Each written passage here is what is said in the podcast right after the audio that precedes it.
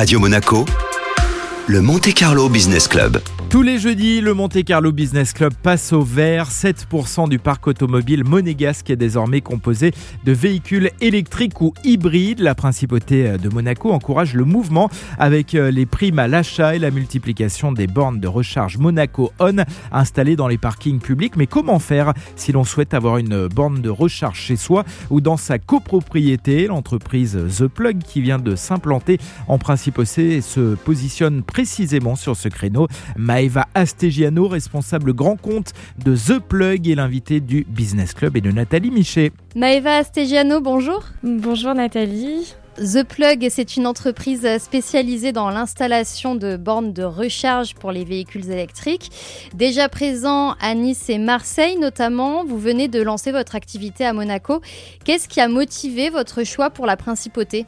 Alors, on a constaté que le modèle s'applique euh, vraiment à la configuration monégasque au vu euh, des euh, nombreux parkings intérieurs dont dispose la principauté. Notre modèle est l'installation donc d'un réseau dédié à la recharge des véhicules électriques dans les copropriétés de manière à faciliter la recharge pour les personnes qui souhaitent se recharger à domicile et dont la recharge peut être difficile dans les habitats collectifs. Où est-ce que vous en êtes exactement dans les installations à Monaco? Vous êtes présent où et dans quelle proportion?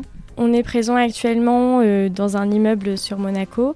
On a euh, en cours d'installation euh, d'autres projets dû aux nombreuses demandes qui se font ressentir sur ce secteur. Est-ce que c'est euh, un enjeu, euh, le fait d'expliquer comment ça marche pour que le marché du véhicule électrique se développe? Effectivement, il y a vraiment un rôle d'accompagnement et de conseil sur la recharge. Parce qu'aujourd'hui, on entend beaucoup parler des véhicules électriques, mais au final, on ne sait pas comment ça se passe pour son usage au quotidien.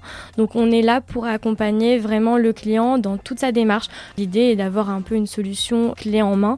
On s'occupe vraiment de tout. On va installer l'ensemble de l'infrastructure et on va également avoir un service d'assistance technique de maintenance sur sa recharge. Il y a un encouragement en ce moment et particulièrement en principauté à faire l'achat d'un véhicule euh, électrique. C'est aussi quelque chose que vous aviez en tête en vous installant à Monaco? Effectivement, il y a des subventions qui sont à prendre en compte, euh, notamment pour l'achat d'un véhicule électrique. Et c'est ce qui permet de développer ce secteur-là et de passer le pas pour les utilisateurs.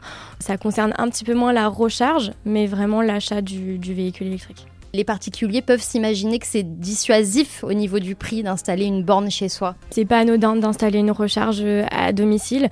Aujourd'hui, la recharge d'un véhicule électrique correspond à une norme spécifique. C'est pas une simple prise. Il y a deux choses à prendre en compte. Dans notre modèle, en tout cas, c'est l'achat de la borne qui comprend son installation. Et la deuxième chose, c'est un abonnement mensuel qui va comprendre un forfait de service avec l'accès à l'énergie. Donc c'est bien énergie comprise et assistance technique, maintenance et assurance comprise dedans. Merci beaucoup beaucoup Maëva Stegiano. Merci à vous.